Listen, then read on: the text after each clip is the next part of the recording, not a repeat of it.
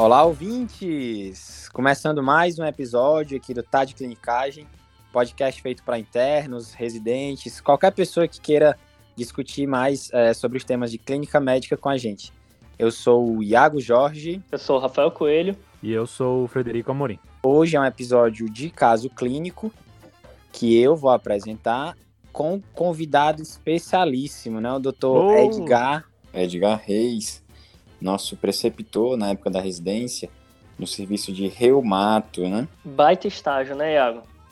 Sempre vendo aquelas bizarrices da reumato, aprendendo um monte de coisa. O clínico adora reumato, né? E o reumato adora a clínica.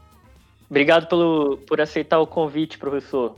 Seja bem-vindo, boa noite. Boa noite, imagina, é um prazer estar aqui com vocês, é, contar de clinicagem. Eu acho que é uma nova maneira de estar ensinando, de estar educando. Vocês estão um passo à frente de todo mundo. Parabéns para vocês, viu? Eu que vou aprender com vocês aqui discutindo os casos, voltando sempre para a clínica. Isso é muito bom, viu? Nossa, acho que tem poucas especialidades tão clínicas contra reumato, né? Meu Deus. É, só não é mais do que a hemato, né? Hemato é ah, mais. meu Deus. Ah, meu Deus. Sempre esse viés do Iago para hemato. O, o, reumatologista ele faz reumatologia achando que vai ficar só no consultório, no ambulatório, às vezes, né, olhando artrose, fibro, mas não, ele tem que saber muita clínica mesmo, tem que ver muita clínica, né?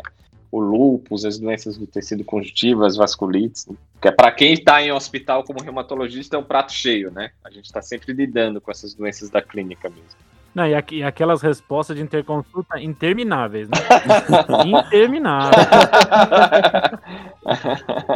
Nossa, pede isso, é, é, protetor solar, não sei o que mais. E hoje, hoje, pessoal, a gente está gravando à distância, respeitando o isolamento. O doutor Edgar está de casa aí, e todos nós aqui estamos de casa. Tá tudo bem, chefe? O GG já positivou aí? Tá tudo bem, GG negativo ainda, apesar de estar todo dia no hospital, né? Como todos vocês também. E GG ainda negativo. Vamos em frente, né? Negativo. Negativo. Vamos em frente, né? o, meu, o meu GG tá negativo também. Vamos em frente sem baixar a guarda, né? Proteção sempre, né? É verdade. Eu já fiz quatro suaves, tô quase fazendo uma fístula licórica aqui, sempre negativo.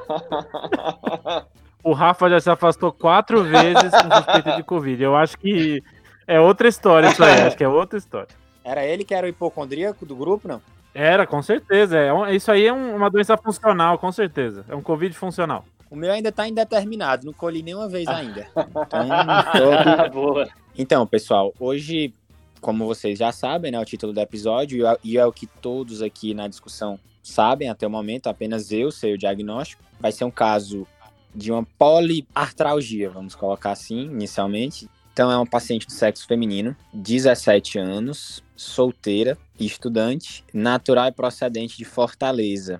Esse caso é, na, é da época que eu era acadêmico. Então a queixa principal dela era dores nas juntas, né? Vamos dizer assim, dores articulares. Então o quadro dela começou há 10 meses atrás. Ela disse que inicialmente começou com a epigastralgia, empontada, de leve intensidade, que não, não melhorava com o uso de medicação e não, não tinha nenhuma alteração com quando ela comia, não piorava nem melhorava. Tinha também queixa de náusea, hiporexia. Aí, ao longo de um mês, ela foi apresentando dores articulares, eram poliarticulares, simétricas, de gran... principalmente de grandes articulações. Ela reclamava mais de joelhos bilateral, de ombros e também de mãos, né, de pequenas articulações bilateralmente. Começou por uma, foi meio que indolente, começou por uma e foi, vamos dizer assim, se espalhando. Ela também reclamava que as juntas, eh, quando ela acordava, eram mais duras. Ela tinha uma certa rigidez quando ela acordava. Nesse período, ela também apresentava manchas pelo corpo, umas manchas vermelhas pelo corpo que eram pruriginosas, é, né, coçava bastante, principalmente em abdômen, membros inferiores e membros superiores. Não eram descamativas e não tinha relação com exposição ao sol. Ela procurou assistência médica na época, foi prescrita uma medicação que ela não soube especificar, que aí piorou ainda mais o quadro cutâneo dela.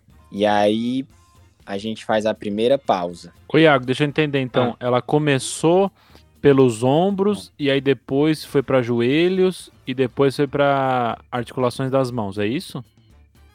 Ela é porque ela já vinha com história de 10 meses, né, de evolução. Então, assim, ela já, ela já confundia. Ela meio que contou, assim, que, que pegava principalmente ombros bilateral, joelhos bilateral e é, as mãos. Era o que mais incomodava ela. Mas ela disse que também, de certa forma, doía as outras articulações também, a depender do dia. Ela tinha realmente um quadro de poliartralgia de grandes e pequenas articulações. Olha, como qualquer tipo de dor, eu acho que a gente tem que caracterizá-la. Então, Boa. entender onde é, sendo na articulação, quantas articulações, entender o que melhora, o que piora, se ela vai e volta ou fica, tem quanto tempo, se a intensidade atrapalha a qualidade de vida, se teve alguma história de trauma. E essas coisas seriam as que eu perguntaria antes. Pelo que ela está falando, parece que é uma poliartralgia de grandes e pequenas articulações que foi aditiva, né? Foi ao longo dos meses somando novas articulações com é, rigidez matinal. Eu partiria daí, né? Então seria uma poliartralgia no exame físico e a gente definiria depois se é artrite ou não. Perfeito, Rafa. Acho que é isso mesmo, viu? Eu acho que, como qualquer dor, né, é, se você chega com o paciente no pronto-socorro, ele está com dor no peito, ele pode estar tá infartando, ele pode ter uma doença do refluxo, ele pode ter uma dissecção de aorta, né, ou ele pode ter uma dor muscular, né. E quando a gente fala de qualquer tipo de dor, a gente tem que pensar, acho que como você comentou mesmo. Então, a dor é caracterizar muito bem essa dor, né? A localização, tipo, intensidade, duração, ritmo, radiação, tem sintomas associados ou não, fatores desencadeantes, fatores de melhor e de pior.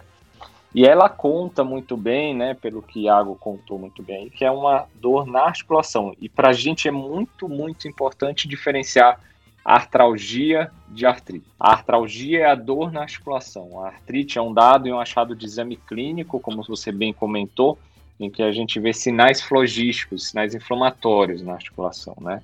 Com calor, rubor, edema, perda de função. Então, são sinais cardinais da inflamação que a gente vê. Na articulação, a gente chama de artrite, que é um sinal de exame físico. E toda vez que a gente vê um paciente com dor articular, antes do paciente contar, a gente se pergunta essa dor. É, como que a gente pode caracterizar ou, ou, criar um padrão de dor? É uma dor mecânica ou uma dor inflamatória? Acho que essa é a primeira pergunta que a gente sempre faz quando a gente vê um paciente com dor articular. E como é que é isso, professor? Então, assim, a dor mecânica é aquela dor que a gente sempre fala assim: ela é pior ao movimento e tem uma rigidez matinal de curta duração, ou seja, uma rigidez matinal menor do que 30 minutos. A dor inflamatória ela é pior ao repouso e tem uma rigidez matinal maior que 30 minutos. Então, para a gente caracterizar e diferenciar entre dor mecânica e inflamatória, vamos lembrar sempre assim: o que, que é pior? Quando que ela é pior? É pior ao movimento? Então, ela é mecânica. A dor inflamatória, ela é pior ao repouso? Quando você está descansando à noite ou quando você acorda de manhã. Então, ela sugere mais uma dor inflamatória. E a rigidez matinal, que a gente usa muito como um ponto de corte de tempo, os 30 minutos, né? Se, se, se, essa rigidez matinal é superior ou é inferior a 30 minutos. Por exemplo, uma dor mecânica, aquela dor que quando você está parado não dói nada, mas quando você vai iniciar o movimento, quando você vai levantar da cadeira, quando você vai levantar da cama, dói. E à medida que você vai se movimentando mais, ela pode ir melhorando ao longo do tempo ou pode piorando também. Ela pode ser protocinética no início do movimento ou pode ser ao longo do movimento também. A dor inflamatória, ela é o contrário. Você passa o dia, quando esquenta, né? Os pacientes falam muito assim, ah, esquenta, fico bem, na hora que esfria, que chega a noite, aí piora mais a dor, né? E aí você tem também aquela sensação de ferrugem, de rigidez matinal quando acorda de manhã. Por que, que isso é importante? Porque a gente começa a pensar, a dividir em grupos de doenças que dão mais dor mecânica e grupos de doenças que mais frequentemente dão dor inflamatória. Então isso ajuda a gente no nosso raciocínio clínico. Ô, professora, é legal que o senhor salientou isso, porque acho que às vezes é um ponto de dúvida de alguns de alguns médicos também, saber que ambas as dores podem ter rigidez matinal. Então, às vezes, a, as pessoas às vezes têm a noção de que teve rigidez matinal igual a uma dor inflamatória, mas a, a dor mecânica também pode ter um certo grau de rigidez matinal, e aí cabe a nós tentar fazer essa diferenciação que o senhor falou agora, né? É, é isso mesmo. E às vezes você pode até ter um, uma dor de padrão misto. Então, às vezes você tem um, um, componente inflamatório tão grande naquela articulação que a dor é pior ao repouso, mas está tão inflamado que também é pior ao também é ruim ao movimento, também dói ao movimento. Então você pode ter uma dor de padrão misto às vezes, que é difícil de diferenciar. Mas tentar esmiuçar isso para a gente, eu acho que é muito importante mesmo. E aí entra toda essa caracterização que vocês já comentaram, né, também, que é o padrão do acometimento. Que articulações estão acometidas, se é um quadro simétrico ou se é assimétrico, a duração da dor, né, se é um quadro agudo ou se é um quadro crônico, se é um quadro aditivo ou migratório, isso a gente pode ir conversando também ao longo da história. Eu acho que isso é muito importante, né? Eu acho que é daí que vão ser as principais hipóteses diagnósticas mesmo. Então, professor, a gente começa com duas estratégias aqui para tentar estreitar as nossas hipóteses diagnósticas. Primeiro, diferenciar de artralgia de artrite, artrite da dor mas nem todas as causas que dão artralgia dão artrite, né? Então, se a gente identificar uma artrite, talvez a gente pense em menos hipótese diagnóstica. E a dor, sem inflamatória ou mecânica, ajuda a gente em dividir em diferentes etiologias também, né? Que daqui a pouquinho acho que a gente vai falar com mais calma. É, é isso mesmo. Eu vou, eu vou, é, eu confessar uma coisa aqui, professor. É, não, não foi culpa da Reumato da, da escola, não foi. Isso daí é um problema meu. Eu tenho uma dificuldade muito grande no exame físico de ver se tem artrite ou não, porque assim, tem aquelas que é óbvia, né? Aquelas óbvias. Mas tem algumas artrites que. Poliartrite, pequenas articulações, eu acho tão difícil. Tem alguma dica para pra gente, para tentar identificar? O que, que eu procuro no exame físico numa artrite? Ó, todos nós, às vezes, tem. A gente tem essa dúvida também, viu? Assim, eu acho que não é só você, a gente mesmo como reumatologista às vezes tem essa dúvida. Mas aí quando você chega e pergunta pro reumatologista, você acaba acreditando no que ele fala, né? É. Mas, às vezes, mas às vezes a gente também tem essa dúvida, né? Então, assim, mas o que, que vai caracterizar uma artrite? Bom, se é uma como você bem comentou, né? Então, se é uma articulação grande, joelho, tornozelo, né? E aí a gente tenta diferenciar através do exame clínico porque o que caracteriza a artrite? Né? A gente tem aquela articulação que a gente chama de articulação sinovial, que tem aquela membrana sinovial, que ela se insere bem na borda da articulação. E na artrite, no quadro inflamatório da articulação, a gente tem uma hiperplasia e hipertrofia dessa membrana sinovial, dessa sinóvia que a gente chama de sinovite. E isso pode se acompanhar de um derrame articular, que é o aumento da produção do líquido sinovial nessa articulação. Então a gente pode perceber através do exame clínico, além dos sinais de calor, aumento de volume, rubor ou mesmo perda de função e a dor, a gente pode perceber quando a gente vai palpar aquela articulação, se nesse inchaço a gente percebe o que a gente, na sinovite como se fosse um, uma palpação de uma borracha, de uma almofada. Então a gente não consegue perceber o osso propriamente dito, né? Então a gente percebe uma substância mais amolecida, com consistência de borracha, uma consistência de almofada, por exemplo. Aqueles pacientes que são é, que, tem, que estão um pouco acima do peso, que tem um pouco mais de gordurinha próximo das articulações, às vezes é difícil da gente diferenciar. E aí entra uma outra coisa também no, no exame físico, que é tentar diferenciar se aquele quadro é um quadro intraarticular de artrite ou se é um quadro periarticular, né? Porque a gente tem ao redor da articulação, a gente tem um monte de estruturas ali que podem levar a dor também. A gente tem os tendões, tem os músculos, tem os ligamentos, tem as ênteses que podem sofrer um processo inflamatório e a gente fica na dúvida: será que ela tem uma artrite ou será que ela tem uma tenossinovite? Será que ela tem uma bolsopatia, uma tendinite, né, daquela estrutura assim? Bom, mas se mesmo assim a gente persiste com a dúvida se tem artrite ou não tem artrite, se tem sinovite ou se não tem sinovite, por exemplo, algumas articulações das mãos, aí a gente lança a mão do exame de imagem.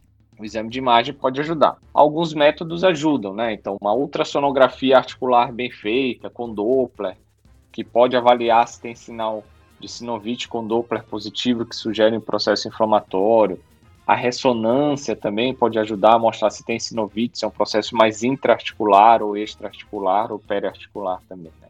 E a gente acaba lançando mão desses métodos nesse, nesse, nesse momento também. Então, cês, a gente comentou bastante dessa parte de artralgia e artrite, e aí a gente estava comentando antes de começar o episódio, conversando assim, que talvez o esquema de algoritmo para pensar nesse num quadro de poliartralgia não seja tão bom ou não seja tão fácil.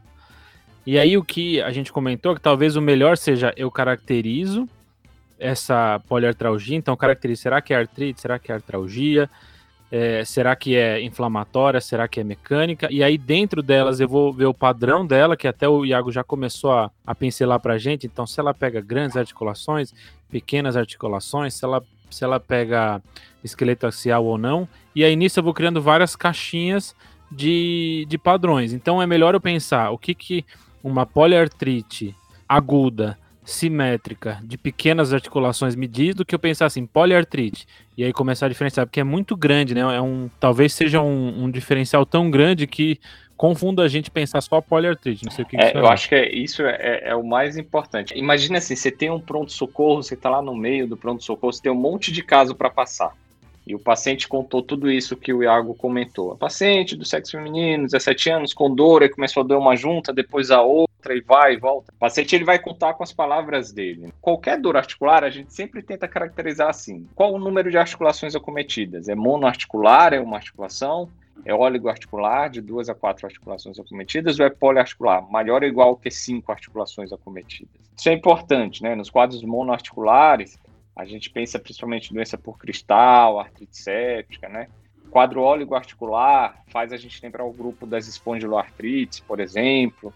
Quadro poliarticular lembra artrite reumatoide, lúpus, é, variantes da psoriase, que enfim, de outras coisas, mas não menos comuns. Então isso ajuda a gente a já caracterizar grupos de doenças, né, de acordo com o número de articulações acometidas. A duração, a gente está falando de um quadro agudo ou de um quadro crônico? Agudo, a gente fala de poucas horas até seis semanas. Até seis semanas a gente chama de agudo, mais do que seis semanas para o quadro crônico. Então, quadros agudos, doença por cristal, artrites iniciais, quadros virais, infecciosos, quadros nesse sentido. Quadros crônicos, artrite reumatoide, lúpus, né, mais do que seis semanas o padrão, né? O que, que, a gente chama de padrão de acometimento articular quando é aditivo e migratório? Aditivo é quando uma articulação é acometida e a outra permanece com artrite. Os quadros mais clássicos da aditiva, ou seja, eu tenho uma articulação do punho, depois começou a doer outro punho e o punho anterior não melhorou, fiquei com os dois punhos. Depois veio as metacarflangianas e os punhos continuaram inflamados. Depois veio os joelhos, os punhos e as metacarflangianas continuaram inflamados.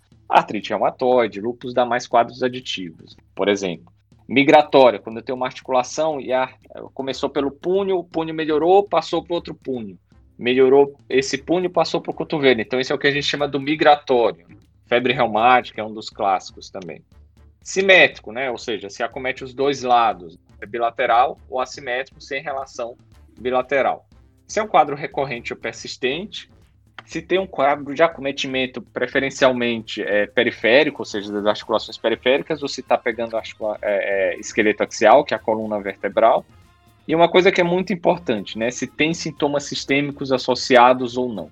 Então, assim, e quais sintomas sistêmicos são esses? A gente está lidando com uma doença predominantemente articular, ou a gente está lidando, está diante de uma paciente que tem sintomas articulares como manifestação de uma doença sistêmica.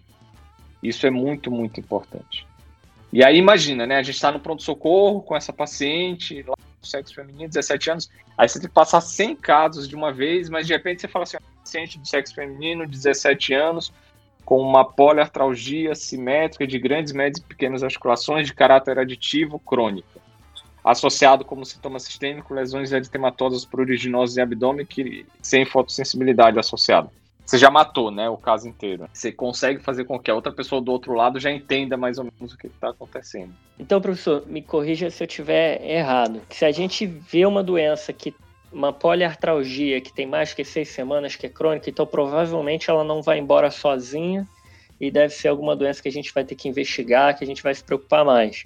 E se a doença for simétrica, vai falar mais a favor de doenças reumatológicas autoimunes, Pode ser assim? não, não, acho que sim. Eu acho que a gente pode pensar de uma maneira geral assim, sim, viu, Rafa?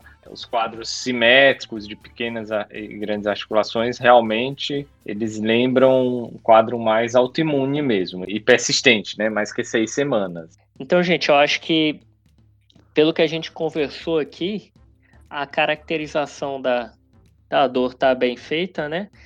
A gente faltou informação em algo da rigidez matinal, de quanto tempo dura essa rigidez, né? Isso, isso aí, Rafa. E eu acho que a gente vai precisar também algo dos antecedentes dela, né, da, da história sexual, quais são os sintomas associados, como o doutor Edgar falou, quais são as outras manifestações. Eu acho que você vai dar agora pra gente, né? Ô, Rafa, e o que, que você procuraria no, no, exame físico desse paciente aí? Então, é, o, o, Iagão já deu uma história geral, a gente vai ter mais alguns detalhes da história, mas exame físico seria atrás do quê? Bom, como a gente já falou, tem que saber se é uma artrite ou não, isso a gente vai ver no exame físico. E eu acho que em toda doença reumatológica, em doenças crônicas, assim, diagnóstico mais difícil, a gente tem que olhar a pele, as unhas, o cabelo os olhos e as mucosas, né? Acho que para o reumato não pode faltar isso no exame físico. Claro que é, talvez linfadenopatia, hepatosplenomegalia, porque a gente aí daria a dica de algumas outras etiologias, mas não pode deixar de olhar a, a pele e os fâneros. Legal que você falou isso, Rafa, porque isso é uma coisa que não é tão comum a gente ir ativamente atrás, né? Ficar olhando cabelo, ficar olhando unha, isso é uma coisa que normalmente nos nossos exames físico básico a gente passa, né? E acho que uma coisa a mais é, é que se ele tem algum problema articular, algum aspecto articular, é avaliar todas as articulações desse paciente, independente se ele tem queixo ou não, né? E atrás de outras. Então, a gente comentou de acometimento axial, então ir atrás de eh, ver se ele tem alguma alteração nessa parte e todas as articulações que você conseguir lembrar, você vai atrás. Boa, Fredão. Então, assim, e as unhas, por exemplo, você pode ver um pitching ungueal que pensa em psoríase, cabelo pode ter alopecia, você pensaria em lupus, é, dos olhos eu procuraria olho vermelho, principalmente, pensando em, em causas autoimunes que possam dar uveíte, conjuntivite, e nas mucosas se tem alguma úlcera, né, que fala a favor é, de um lúpus ou então de um BC, não sei. Eu acho que esses dados de exame físico que vocês colocaram são fundamentais mesmo, né? Lembrar sempre isso, né? Que a, a dor articular pode ser uma, um sintoma, um sinal é, é, de uma manifestação de uma doença sistêmica. Então, ele pode estar lá como um sinal de alerta para a gente pensar em pesquisar outras coisas e fazer um exame físico completo do sistema respiratório, do sistema cardiovascular, a ectoscopia do sistema cutâneo, é, examinar tudo, né? A gente pode ter um espectro muito grande aí de lesões de pele que podem ser sinais ou sintomas de doenças sistêmicas, incluindo na reumatologia é, como vocês bem comentaram, lúpus, dermatomiosite, é, psoríase, é, doença de estio, né? Então, enfim, um monte de, de coisas. Então, fazer o exame físico completo vai direcionar a gente mesmo para as nossas hipóteses diagnósticas, né? É, caracterizar ou não a presença de sinais e sintomas sistêmicos.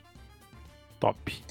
Boa. Então, vamos lá. Eu vou complementar agora a história clínica e passar já ao exame físico. Sobre essa, esses questionamentos né, que vocês levantaram, a rigidez matinal dela durava cerca de uma hora diariamente. As dores dela não tinham relação com a atividade física. Como eu tinha falado anteriormente, o quadro dessa paciente era de 10 meses né, atrás. Ao longo de um mês, ela foi apresentando um quadro de poliartralgia de grandes e pequenas articulações aditivas e simétrico. No mês seguinte, há oito meses atrás, ela começou a apresentar febre. Três ou quatro episódios de febre diariamente, até 39,5 de temperatura, com calafrios. E era nesse momento que surgiu o rash. O rash que ela tinha na pele não era fixo. Ela contava que na hora da febre que vinha esse, essa mancha na pele. Aí ela persistiu com as queixas articulares, pior em joelhos, isso caracterizava bem. E tinha uma dor de garganta também que surgiu nesse período. De antecedentes, ela já teve, na verdade, três internações para investigação etiológica, não foi elucidado. Ela mora com os avós, no caso com boas condições hidrossanitárias, e cria um cachorro. A menarca foi aos 11 anos, ela negou na época sexar, então a paciente não, não tem história sexual. Negou também etilismo, tabagismo ou uso de outras substâncias. De história familiar, ela tem primos com doença falciforme. Aí, assim, investigando um pouco mais, ela também se queixava de um, na verdade, um ganho ponderal de 6 quilos em 6 meses. Chegou a referir nesse período alguns episódios de diarreia, aquosa, três ou quatro evacuações sem sangue, sem muco, sem resto alimentar. No exame físico, a febril, ela não tinha, não estava com nenhuma mancha na pele. de alterado, né? Ela tinha múltiplas adenomegalias cervicais, principalmente em região posterior, bilateral, de consistência fibroelástica, não doloroso. Ela tinha era rubor e um edema assim visível, né, ao exame, assim, constatável ao exame físico em ambos os joelhos. Um quadro confirmado de artrite bilateral nos joelhos. Nos outros membros, assim, no, no ombro, ela tinha dor tanto a movimentação ativa quanto passiva. Nos dedos da mão, dor também não, não chega, não tinha artrite. Artrite no exame físico apenas em joelhos, mas ela tinha dor nas regiões que eu já tinha referido, ombros e pequenas articulações das mãos, bilateral. Não predominava em nem proximal nem distal. O fígado, ele era palpável, 5 centímetros abaixo do rebordo costal direito, era doloroso. O baço não era palpável no exame físico. Não tinha alterações na boca, não tinha outras alterações cutâneas. Os sinais vitais dela eram estáveis, a PA estava 11 por 110 por 80, frequência cardíaca de 80, respiratória de 19. Você falou que não tem alteração cutânea? Não, não tem alteração cutânea. E a frequência respiratória 18, saturando 98 em ambiente. Não tinha edema de membros inferiores, a ausculta cardiopulmonar não tinha alteração. Então, Iagão, é uma paciente que é, agora ela tem um quadro de artrite, uma poliartrite aditiva crônica associada à febre e um quadro de diarreia também. Além disso, tinha uma mancha avermelhada que aparecia quando ela tinha febre. No exame físico, linfonodos megalias e talvez uma hepatomegalia aí, provavelmente. Eu queria dividir como que eu organizei na minha cabeça né, as causas de poliartrite. Como o Fredão falou no início, não tem muito algoritmo né, diagnóstico, porque você divide em causas crônicas e agudas.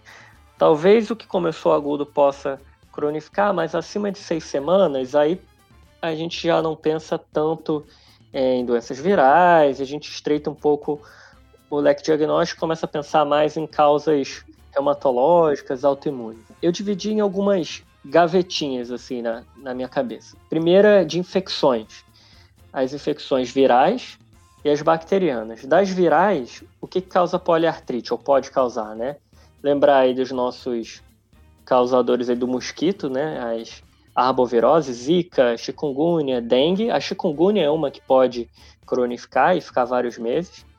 Hepatite B e C, apesar de não ser tão comum assim, né? Principalmente dando artrite. E nas bactérias eu penso mais em endocardite infecciosa é, causando. Lá nos Estados Unidos tem a, a doença de Lyme. Na outra gaveta, a pós-infecciosa, que é a reativa. A reativa normalmente acontece depois de, de um quadro infeccioso e aí você tem uma reação imunológica que, entre aspas, ataca, né, inflama ali as articulações e aí por que, que eu comentei isso? Ela tem essa história dessa diarreia, o Campylobacter jejuni é bem associado, né? Então, uma hipótese diagnóstica que fica na cabeça. Aí, na próxima gaveta, as reumatos autoimunes. E na outra gaveta, a reumato não autoimune. E na última gaveta, a neoplasia. Nas reumatos autoimunes, entre as artrites reumatoides, as espondiloartropatias soronegativas, o lúpus é, as doenças autoinflamatórias, por exemplo, doença de Still, que o professor já comentou. Na reumato não autoimune, as, a osteoartrite, né, a artrose, que às vezes tem um padrão inflamatório que pode dar artrite, mas normalmente dá só artralgia. Gota. E na última gaveta de neoplasia, eu penso mais em síndromes paraneoplásicas que são mais, mais raras. Rafa, eu achei que, que essa é uma boa divisão etiológica, né? É, a gente estava comentando outra vez as divisões de pelo padrão, mas aí você fez uma divisão etiológica para a gente tentar até ajudar a procurar sintomas associados, etc, né? Eu acho que é interessante só salientar talvez algumas coisas dessa das infecções. Acho que o que eu adicionaria do que você falou é porque os enterovírus são uma causa famosa, né, de, de poliartralgia e o parvovírus B19. E aí até tem uma confusão grande do parvovírus B19 com as arboviroses. Teve até um, um caso recente no, em Santos, onde eles acharam que estava tendo uma epidemia de dengue, mas na verdade era uma epidemia de parvovírus B19. Depois que eles foram fazer a, o, o PCR. São vírus que a gente normalmente não pesquisa, mas pode dar um quadro de, poli, de poliartrite. Aí lembrar também da, que a sífilis pode dar, né? Existe, a, apesar de ser mais raro. E você comentou da hepatite B, né? E, e parece que prévio, você lendo sobre o assunto, prévio à alteração hepática, o paciente pode ter até um quadro prolongado de poliartrite com rash associado, né? Então, a gente sempre pensa em hepatite B e C como um, um, quadro hepático, mas ele pode iniciar com uma poliartrite ou as complicações dos dois podem também dar poliartrite, né? Então, acho que só, só salientar isso aí. Boa, Fredão. E aí, professor, o que, que você achou desse, depois do Iago dar esse quadro mais florido? Bem florido, né, esse caso? É bem, bem florido mesmo. Acho que agora está ficando cada vez melhor o caso. Então acho que o, o exame, os dados de história que vieram à tona agora e também os achados de exame físico foram muito importantes. Então, como vocês bem comentaram, né, quando a gente vê um quadro agudo, a gente pensa em um monte de outras de, de, de hipóteses diagnósticas. Acho que nos quadros agudos, os quadros virais, eles são muito importantes. Alguns desses quadros virais podem se tornar mais persistentes, principalmente naqueles quadros mais crônicos, ou seja, a chikungunya, como vocês falaram bem, ela pode ser um start, pode ser um gatilho para um quadro inflamatório articular mais crônico é, o vírus C, né, mais até do que o vírus B, mas o vírus C também, e a sífilis, que é aquela doença de mil faces também, né, que cada vez mais a gente acaba se, se deparando no dia a dia também. Mas algumas coisas chamam muita atenção mesmo, né, além do quadro articular, que são sintomas sistêmicos que ela tem, né. Essa febre, que era uma febre diária, persistente, nos últimos oito meses, né, Iago? Eu acho já nos últimos oito meses com febre Isso. também. Um racha evanescente, adenomegalia e hepatomegalia. Bom, numa mulher jovem com quadro de febre persistente, adenomegalia, né, e racha cutâneo, a gente tem que, com quadro articular, a gente tem que ampliar um pouquinho.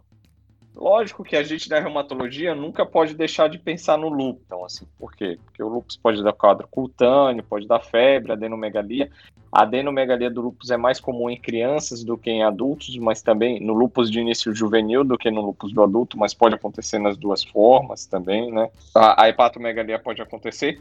Só que o rash do lúpus, ele não costuma ser tão evanescente assim, né? É um rash mais persistente, com fotossensibilidade, lesões agudas ou subagudas, mais comumente, né? Saindo um pouquinho do lupus, a gente pensaria também, acho que vocês já comentaram também muito bem na doença de Still, que é uma doença autoinflamatória, uma síndrome autoinflamatória do adulto, multissistêmica, né, que é rara, mas existe.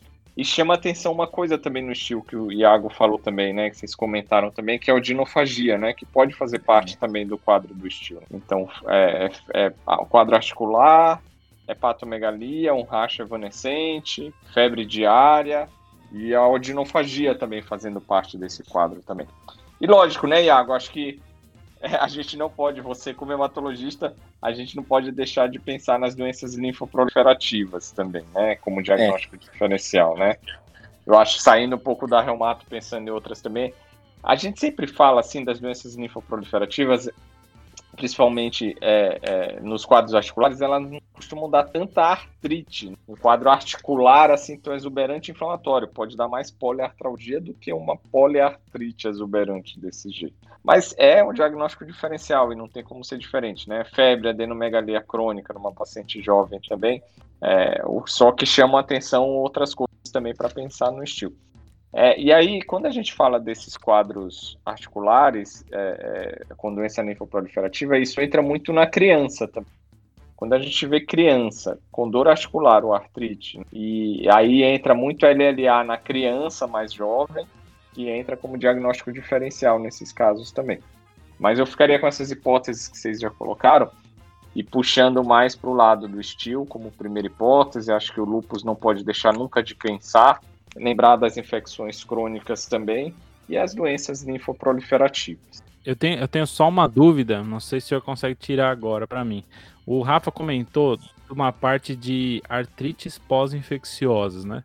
E aí, eu até vi na literatura, até tem um pouquinho de, de confusão disso, não sei se tem uma discussão disso, mas é porque tem locais que consideram artrite reativa, especialmente uma artrite que acontece depois de infecções por clamídia e campylobacter enquanto artrites pós-infecciosas seriam artrites que viriam de outros bichos que não esses. Mas aí não sei se tem essa divisão, como é que é? Eu sempre fico confuso com essa divisão. Olha, não, eu acredito que não, né? As artrites reativas, o que alguns consideram como reacionais, tem os germes que são mais típicos, né? Ou mais comuns, né? Como você comentou. A clamídia, né? O, a Yersinia, a Salmonella, a Shigella, a Campylobacter dos quadros gastrointestinais. Mas a gente tem as artrites reativas ou reacionais, que são reacionais para organismos também, né? Ah, pode ter artrite reativa ou reacional pós-estreptocócica, por exemplo. Então eu acho que não teria muito esse termo específico relacionado à bactéria tá levando a etiologia. Pelo menos é, não é assim que a gente usa rotineiramente. Então usa artrite reativa para to todos. É, lembrar que existem realmente os mais comuns, né, do trato geniturinário ou do trato gastrointestinal, mas não necessariamente são específicos para isso. Gente pode ter uma artrite reativa da tuberculose, a chamada artrite de Ponce, ela é mais comum como uma artrite é, reativa secundária à tuberculose pulmonar, que pega mais uma oligoartrite de articulações de membros inferiores. Esses quadros, quando a gente fala das artrites reativas ou reacionais, Normalmente a gente consegue identificar essa infecção no período de uma a seis semanas. Então, você tem a infecção e uma a seis semanas depois dessa infecção, você tem um quadro associado articular a essa infecção. Ou seja, não é uma artrite infecciosa, mas é uma artrite reativa ou reacional à distância daquele foco infeccioso que está levando um quadro reacional. Top, top. Maravilha, chefe.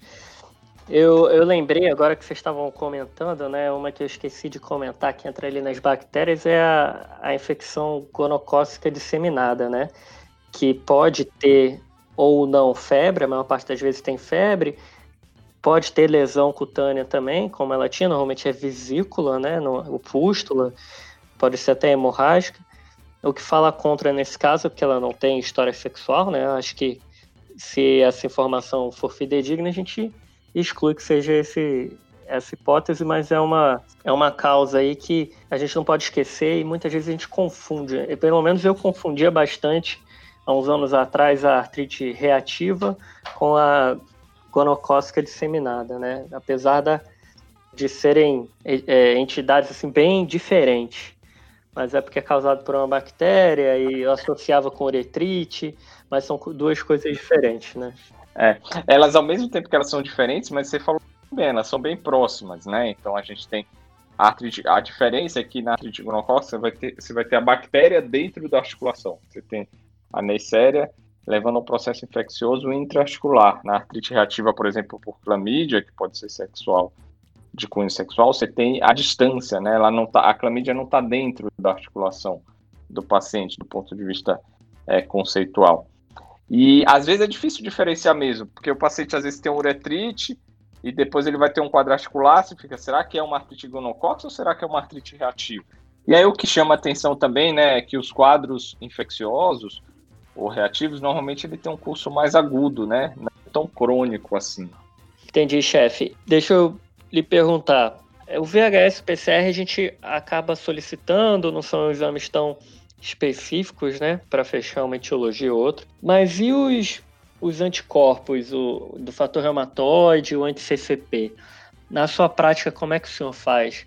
Pede para todo mundo com poliartrite? É, depende do tempo? Porque os americanos, pelas referências, né, parece que eles pedem muito mais do que a gente, mas eles também não têm dengue, né?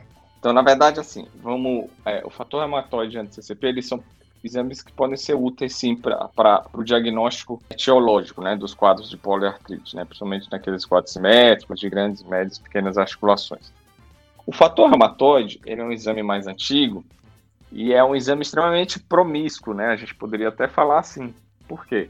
É aquele exame que vai aparecer, que vai dar em, em muitas doenças. Então ele pode aparecer nas doenças infecciosas, pode aparecer na endocardite, pode aparecer na, na, na hanseníase, nas infecções bacterianas agudas, pode aparecer em outras doenças autoimunes, além da artrite reumatoide. A sarcoidose, por exemplo? Sarcoidose, na síndrome de Jogren, no próprio lúpus, eventualmente. Pode aparecer até em doenças neoplásicas, com crioglobulinemia. Então, neoplasias hematológicas podem ter eventualmente fator reumatoide quando tem crio positivo. O fator reumatoide ele não é específico, mas ele é útil sim para o diagnóstico.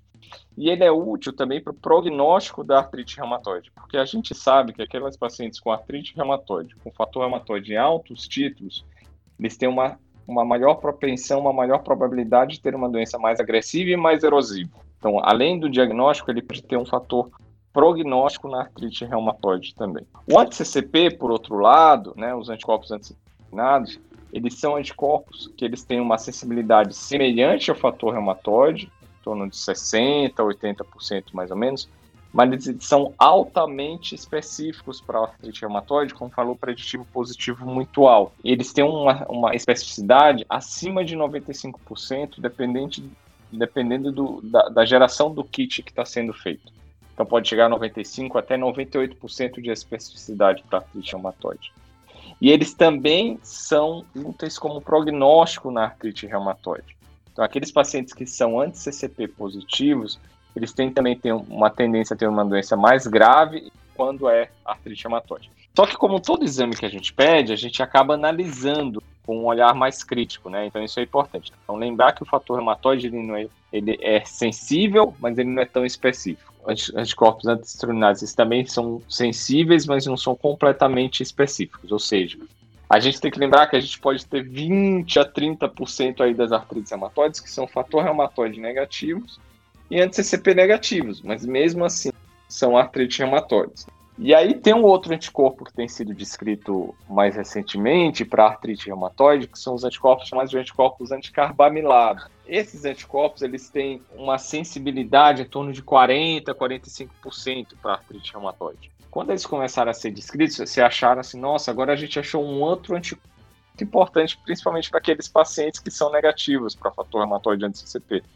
Mas não, os estudos mostraram uma característica um pouco peculiar deles, né? Então, eles são positivos em aproximadamente 15 a 20% daqueles pacientes que são negativos para os anticitruninados. Ou seja, eles não são tão úteis assim na prática clínica, né, do ponto de positividade, de frequência de positividade ou de sensibilidade do que outros anticorpos. Mas eles também são associados a uma mais grave, mas com uma sensibilidade na artrite reumatoide, em geral, em torno de 40 a 45%. Esse aí eu não conhecia não, chefe. É, como é que é o nome desse anticorpo? Se chama anticorpo anticarbamilado. Maravilha. Cara, eu acho que a gente agora já poderia começar a tentar. A gente já comentou que, que a, su a suspeita principal aí, talvez de todo mundo, seja a doença de Still, né? E lupus, talvez junto. Acho que a, a principal coisa que a gente pode falar agora é o que a gente vai pedir de exame para esse paciente, né? Então acho que para começar esse, essa avaliação, a gente está falando então de doenças inflamatórias, a gente acaba, que nem o Rafa falou, pedindo provas inflamatórias, né, o VHS e o PCR. Elas não vão dizer, não vão ter um, um caráter assim de diferenciar para a gente, elas só vão representar essa, essa inflamação em papel para a gente, talvez, né? Ele tem uma hepatomegalia, então a, a, acho que as provas hepáticas são interessantes a gente pedir. A gente sempre comenta aqui que função renal a gente pede para todo mundo, é que nem um copo d'água, né? Não nega ninguém. E o hemograma desse paciente, né? Se a suspeita de lupus, talvez algumas coisas do hemograma me ajudem, né? Será que ele tem uma plaquetopenia? Uhum. Será que ela tem uma anemia? E aí ela tendo anemia, eu vou investigar esse tipo de anemia. Será que ela tem uma leucopenia? Uma linfopenia? Exatamente. Então isso, o hemograma também vai me trazer algumas coisas. E o hemograma ajuda para a doença de estilo também, né, Fredão? Uhum. Que dá leucocitose com neutrofilia. Boa. E aí, se a gente está fazendo essa suspeita de, de doença de Still, é que, assim, doença de Still, pessoal, na boa, é a, vamos excluir tudo, né? Aí a gente fala de doença de Still, né? Apesar desse, desse paciente ter um quadro assim que está sugerindo, é uma daquelas doenças que o pessoal gosta de jogar na visita mas que normalmente tem que excluir outras causas. Na verdade, se eu não me engano, faz parte do diagnóstico excluir outras causas, né? A gente poderia pensar em pedir uma ferritina, talvez. E o, o, fã, o fã e o fator reumatoide também, se vierem negativos, falam a favor de doença de acho que entra nessa ideia sua de excluir outras causas, né? Só comentando um pouquinho o que o Fred falou no começo, eu acho que o hemograma pode ser um exame realmente extremamente interessante, como o Rafa e o Fred comentaram. Então, se eu tiver, pode ajudar para o diagnóstico de lupus, eventualmente, leucopenia, linfopenia, plaquetopenia, anemia hemolítica, né? No estilo, eu esperaria, por outro lado, mais leucocitose, neutrofilia e plaquetose, né? A gente não vê muita plaquetose no lúpus. Só que, por outro lado, eu posso ter no estilo uma complicação da doença, que é o que a gente chama da síndrome de ativação macrofágica, né? E aí, na síndrome de ativação macrofágica no estilo, eu posso ter penia também, né? E aí, eu outra seara aí também de uma complicação da doença de Still, uma, uma, um processo inflamatório mais exuberante da doença, que poderia ter penia nesses casos. E aí os outros exames ajudam. VHS-PCR, embora sejam inespecíficos, né, para o reumatologista, é a, é a creatinina do nefrologista, né? A gente acaba pedindo, né, ajuda a gente a, a, a confirmar esse processo inflamatório, na verdade, ver a intensidade desse processo inflamatório, e como resposta ao tratamento, né? A gente acaba se guiando também como resposta ao tratamento para diminuição e monitoramento também mais na frente, com VHS-PCR também. O desafio na doença de Still com outras doenças, os anticorpos ajudam bastante a gente, é, e o diagnóstico diferencial acaba sendo pela linfonodomegalia, pela hepatosplenomegalia, a depender da característica do hemograma que o paciente apresente também, às vezes vem com doença linfoproliferativa mesmo, com linfomas ou leucemias, dependendo da característica de apresentação do hemograma, né? Então, o estio é aquela doença clássica que a gente fala que aumenta muito a ferritina, ferritinas é, níveis muito altos, acima de 5 mil, acima de 10 mil, às vezes, né, que a gente acaba encontrando. Tem alguns livros que colocam quando você tem suspeita de doença linfoproliferativa e estio, né, as duas, que as duas podem aumentar a ferritina, é você avaliar e aferir a ferritina glicosilada. A proporção de ferritina glicosilada ela é menor na doença de Still do que em outras condições, por exemplo. Né? Na doença linfoproliferativa você teria maiores níveis de ferritina glicosilada do que na doença de Still. É, essa daí também é, é novidade para mim também, viu, chefe? Essa a ferritina glicosilada, totalmente novidade. Conhecia, Fredão? Cara, nunca ouvi falar disso aí. Mas achei top, achei uma informação top.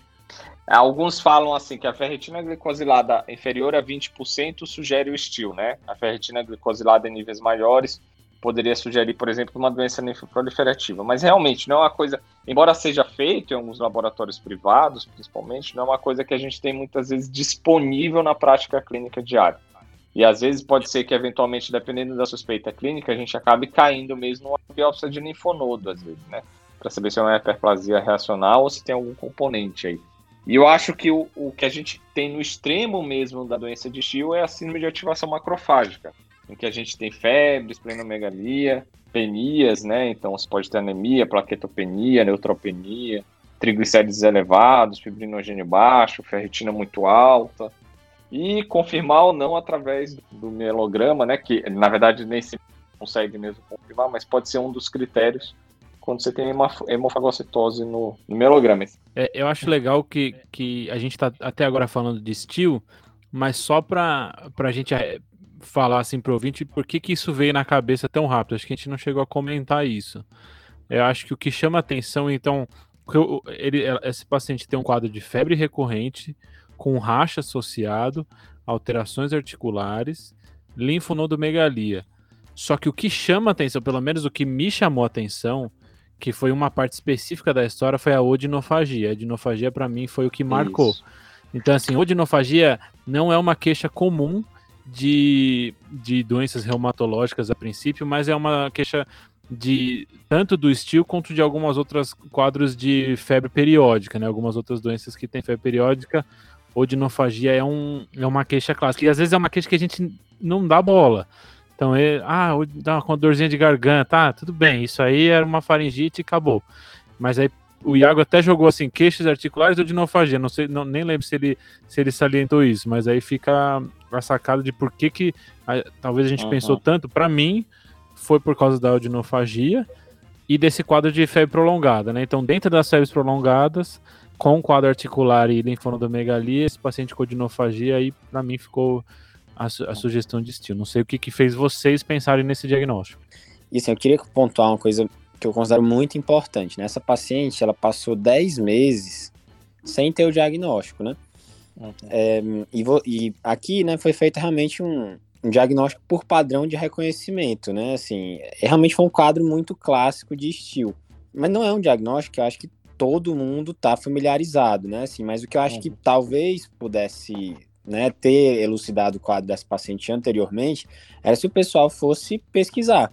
O que, que eu acho que é o sintoma guia? Talvez seja a poliartralgia, poliartrite. Uhum. Então vamos lá, vamos estudar as causas de poliartrite. Então, assim, aí você ia lá olhar, procurar no up-to-date, algum artigo no PubMed. Acho que isso que, que era o, o principal nesse caso, né? Basicamente, tem duas formas de a gente raciocinar um, um diagnóstico, né? Ou a gente reconhece um padrão e faz um diagnóstico intuitivo, que isso vai levar muito em consideração as suas experiências prévias, o que você já viu, o que você já uhum. estudou. E às vezes a gente faz o diagnóstico bate-pronto, ou então você faz o diagnóstico de uma maneira analítica, né, hipotético-dedutiva. Então, que é como a gente faz os casos aqui. A gente vai destrinchando é, as nossas, os nossos dados, criando hipóteses, verificando, validando essas hipóteses. Acho que a gente tem que pensar também que a gente fez esse diagnóstico com um quadro totalmente redondo. Você contou um quadro crônico, uhum. você contou os detalhes que precisavam para a gente. Então, assim, inicialmente, primeiro que na, na, nos primeiros episódios dessa paciente, estilo nem deve ser o pens primeiro pensamento, né? O pensamento errado, chegar uma paciente com poliartralgia e febre, ou achar no primeiro episódio que já é estilo, né? Agora, mais para frente, o quadro vai ficando mais rico. Então, às vezes, esses, esses diagnósticos são feitos mais tardios, porque para você complementar é, é, um, um, quadro de febre recorrente, de racha recorrente, etc., inicialmente você não pensa. É, eu concordo, Fredão. É, o quadro começou com uma epigastralgia, né? Ela não tinha mais nada. Epigastralgia, náusea e hiporexia. Aí depois que ela abriu as dores articulares, depois que abriu a febre, depois que apareceu o rash, então a gente pegou um quadro redondo. Mas é bom lembrar, Fredão, que que o diagnóstico intuitivo, quando a gente faz um diagnóstico assim de bate-pronto, porque reconhecer um padrão, a gente está sujeito a muitos vieses, né? Então é importante fazer esse raciocínio é, analítico que a gente fez, porque a gente abriu outras hipóteses, um lupus, gonococco uhum. disseminado, artrite reumatoide, enfim. E aí você vai cair em, em viés se você começar a querer fazer o diagnóstico tudo baseado na sua intuição, né? E vai errar muito mais do que se fizer um diagnóstico é, com calma, validando suas hipóteses e hum. analisando com detalhes os dados. É, eu acho que isso mesmo que vocês comentaram é, é muito importante, assim, né? Depois da onça morta, todo mundo quer aparecer na foto, né? Boa. Então vamos nessa. Os exames. Eu peguei esses exames, pessoal, da época que ela tinha três meses de história.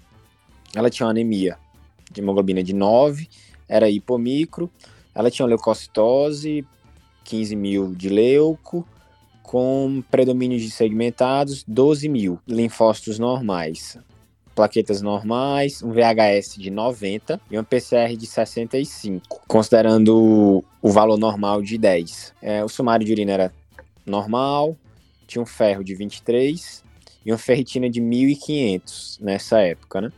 Uma albumina de 2,8. Pesquisaram toxo, CMV, hepatite C, B, A, sífilis, rubéola, EBV, parvovírus, HIV, tuberculose, enfim, todos esses que eu citei negativos. FAM, anti-DNA, anti-SM, todos negativos também. Fator reumatoide não reagente. E ela tinha uma tomografia que na verdade mostrou, evidenciou linfadenomegalias cadeias assim, retroperitoneais, cervicais, tinha hepatitis pleno. Então, assim, é, tinha também cade é, é, linfonodos também em cadeias paraórticas. Então, ela tinha realmente hilares, tinham muitos linfonodos pelo corpo. E também não foi biopsiado nenhum linfonodo, foi encarado como estio. Caso legal, Iaca. Interessante. Casão, casão. Muito bom, caso. Muito bom. Muito bom. E, pessoal, vamos pros salves, não? Eu vou mandar um salve para Suelen Gali Paliga, que é médica lá de Erechim, no Rio Grande do Sul. Ela mandou uma mensagem super legal pra gente, falando que vibra a cada episódio, que a gente acompanha na estrada dela, que fica muito feliz quando vê a correlação com os conteúdos que ela revisou na mesma semana. E, e falou que o Pedrão tem a voz mais simpática aí, Fredão. eu também acho, eu acho que o Pedrão tem a voz mais simpática de longe. Mas ela fez uma ressalva. A mais aveludada é a do Fred. Ah, meu Deus. Então, salve aí, Suelen. Um abraço. Eu queria mandar um salve pro Frederico Batá, um xará meu, que ele mandou pra gente que teve um grupo da, da Federal do Rio Grande do Norte que é fã nosso, que é o Academic Discussions. Então, parabéns aí pelo grupo de vocês e um salve para vocês. Obrigadão. Boa. Eu, eu quero mandar um salve pro Caio Vitor. Por coincidência, o Caio mandou uma mensagem pedindo um caso de, de artralgia, né, artrite, ontem, no dia anterior ao que a gente gravou o caso de hoje. O cara foi um vidente aí, né? Então a gente dedica aí esse caso a você, Caio Vitor. Um salve. Salve. O professor quer mandar um salve para alguém? Então tá bom, eu vou mandar um salve aí para todo mundo, todos os residentes da clínica médica, da Dermato, da Infecto, da Neuro que rodam lá com a gente. E um salve, lógico, né, para todos os residentes da Realmato também, do Unifesp e de todos os outros serviços aí. Eu, eu não, não, lembro se a gente comentou no começo, mas o, o Dr. Edgar é o chefe da interconsulta e discute a interconsulta da, da reumatologia no Hospital São Paulo, onde a gente fez residência. Então. É o chefe também do ambulatório do Lupus, né, professor? É, isso mesmo. Por enquanto eu estou como responsável pelo lupus, pelo ambulatório do lupus e pela enfermaria e interconsulta da Reumato. Então aprendo muito todo dia lá também. A Boa. gente que agradece. Então, pessoal, tinha desafio da semana passada, né? O desafio que o João falou era de um paciente que estava internado, ele estava internado para pielonefrite, recebe uma transfusão, e aí uma semana depois ele evolui com uma insuficiência cardíaca aguda e um quadro de meningoencefalite. E aí, qual que seria o diagnóstico possível desse paciente? E a resposta que o João Conrado acertou era o Chagas agudo pós-transfusional. E o Frederico Batá, que a gente acabou de comentar dele, ambos acertaram. Então a resposta é Chagas agudo pós-transfusional. E a gente tem, então agora o Dr. Edgar tem um, vai fazer um desafio para a gente, né? A gente, é uma tradição do podcast no, no finalzinho ter um desafio. E aí ele trouxe um desafio pra gente aí, vamos ver se, se a gente consegue. Ó, esse é o desafio, hein? Quero ver, quero ver acertando o desafio aí. O que, que vocês pensariam no paciente que chega no pronto-socorro com quadro de febre, biartrite de tornozelo e nódulos palpáveis, dolorosos em membros inferiores? Qual o diagnóstico? O que, que vocês pensam? Vamos lá, quero ver todo mundo acertar, hein? Boa. Boa. Professor, a gente queria novamente agradecer a sua presença aqui. É uma honra muito grande, assim. A gente está no episódio 51. A gente usava o, o podcast para estudar, no tempo livre. Às vezes a gente passava plantão para fazer. A gente imaginava que fosse fazer tantos episódios e muito menos é, ter chefes da, da residência aqui com a gente. Lá no início a gente já teve o doutor Igor, que apoiou a gente é, no início, o, o, o Fábio da Gastro. E agora o senhor foi o primeiro da, da reumatologia que veio aqui. Queria agradecer muito. O senhor é um grande exemplo de clínico reumato para a gente. Aprendemos muito com o hum. senhor. E, e, espero que a gente possa se ver por aqui mais vezes e chamar mais gente da Reumato também para participar. Divulga a gente lá, professor, por favor. Com certeza. Parabéns para vocês. É, eu acho que essa iniciativa é, vale ouro, acho que vocês estão de parabéns mesmo. Acho que a gente tem que pensar sempre em novas formas de, de, de disseminar informação, novas formas de educar, né, de disseminar esse pensamento crítico aqui. Então vocês estão de parabéns, é isso mesmo, é inovar sempre. Vão em frente que vocês vão longe, podem contar com todo o apoio que vocês precisarem, que a gente está aqui também. Valeu, professor. Boa. Obrigado. Valeu, chefe. Então fechou, pessoal? Falou, falou, falou. Fechou, falou, falou. Falou. Esse podcast tem como objetivo educação médica. Não utilize como recomendação. Para isso, procure o seu médico.